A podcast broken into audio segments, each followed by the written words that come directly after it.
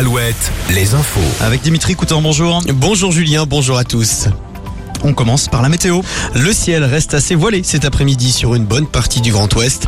Côté température, comptez 21 degrés en ce moment à Quimper, 24 au Mans, 26 à Poitiers, 27 à La Rochelle. Quasiment une semaine après l'explosion d'un immeuble à Paris, un corps a été retrouvé dans les décombres ce mardi. Pour rappel, une femme était portée disparue depuis, mais étant donné l'état dégradé du corps, il n'est pas possible de l'identifier pour le moment. L'origine de l'explosion reste encore à déterminer.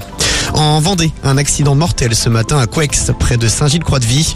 Vers 9h, un homme de 64 ans a été percuté par un véhicule conduit par une jeune femme de 18 ans. La victime a été déclarée décédée par un médecin du SMUR.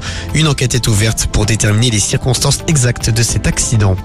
Emmanuel Macron continue son déplacement à Marseille ce mardi. Il a notamment appelé à rouvrir le débat sur le temps scolaire, estimant entre autres que les vacances d'été sont trop longues. Quand on a des vacances de trois mois, l'inégalité revient, a insisté le chef de l'État, qui explique qu'une réduction des vacances permettrait d'alléger le quotidien à l'école.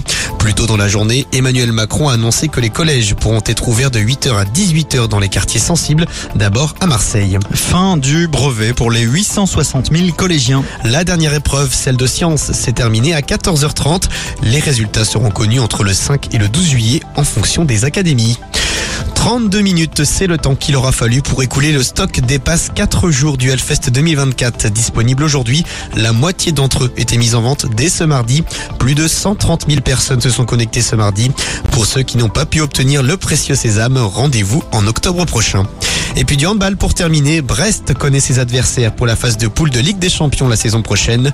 Les Bretonnes affronteront notamment les Hongroises de Gior, équipe qui a remporté la compétition à 5 reprises ces 10 dernières années. Merci Dimitri. À tout à l'heure à partir de 17h pour un nouveau point sur l'actu sur Alouette.